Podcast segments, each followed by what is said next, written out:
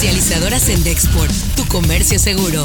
Presenta Notigape, el podcast La Mañanera. Inicios son el personal clínico, el personal que está directamente atendiendo pacientes y posteriormente por extensión el conjunto de los profesionales de la salud. Y se ha determinado que se separará a las personas por decenios de edad. Y le da a México acceso a todas estas vacunas. Son más de 50 millones de dosis las que México ya apartó. Esto suena en Noticias MBS con Luis Cárdenas. México solicitó formalmente a los norteamericanos la extradición del exsecretario de Seguridad Pública, Genaro García Luna.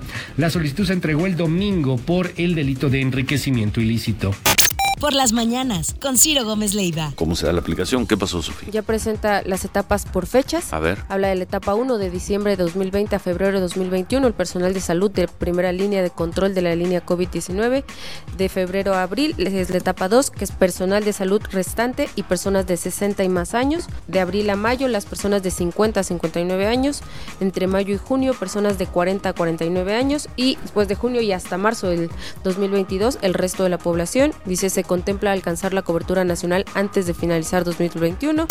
Así las cosas en W Radio. Ya amanece la humanidad con personas vacunadas el día de hoy contra COVID-19. Eh, la primera fue una, una adulta mayor mujer? en Reino Unido. Margaret una mujer. Keenan. Exactamente. Margaret Keenan, de 90 años de edad. Editorial Notigape con Martín Cifuentes. Tamaulipas será de los pocos estados en donde no irán en coalición el PAN, el PRI y el PRD. Aquí cada uno de sus partidos se la jugarán solos en la búsqueda de las nueve diputaciones federales que estarán en juego en esta entidad. El control del Congreso significa mucho para los proyectos políticos de ambos partidos a nivel nacional. Para Morena, apuntalar y respaldar al presidente. Para el PAN, evitar justamente que la mayoría sea utilizada para crear y modificar leyes a modo, lo que para muchos era impensable. Una unión entre PRI, PAN, PRD, la ocasiona precisamente la intención de debilitar el poderío actual de los morenistas. Son las portadas del día de hoy. El 5, antidoping sorpresa a tránsitos en Victoria. El mañana de Nuevo Laredo, 1.200 maestros han sido infectados de COVID en Tamaulipas. Telemundo 40, la FDA podría autorizar la vacuna Pfizer esta semana a medida que aumentan las muertes en Estados Unidos. Reforma, pelean con amparos el autoabasto de luz. Milenio, Cártel Jalisco compró equipo militar en California por eBay.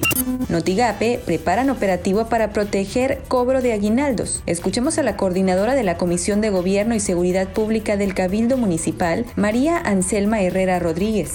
Va a haber vigilancia este, y recorridos a través de, tránsito municipal, que son los que hasta ahorita la licenciada Guiana comentó que va a haber vigilancia en todos los sectores este, para que no tengamos ningún problema en referente a las situaciones de, de como ahora que comentas de los aguinaldos y eso, sí va a haber recorridos.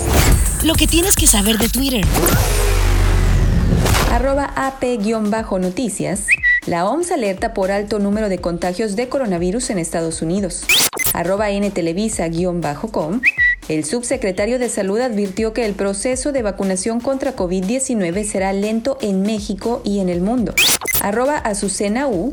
Nuevo León y Baja California ya cuentan con algunos congeladores especiales para mantener la vacuna contra el COVID-19 de Pfizer a 70 grados bajo cero. Arroba foro-tv. Andrés Manuel López Obrador anuncia cinco nombramientos de mujeres en el gabinete. Llega Tatiana Clouthier a Economía. Arroba Forbes-México.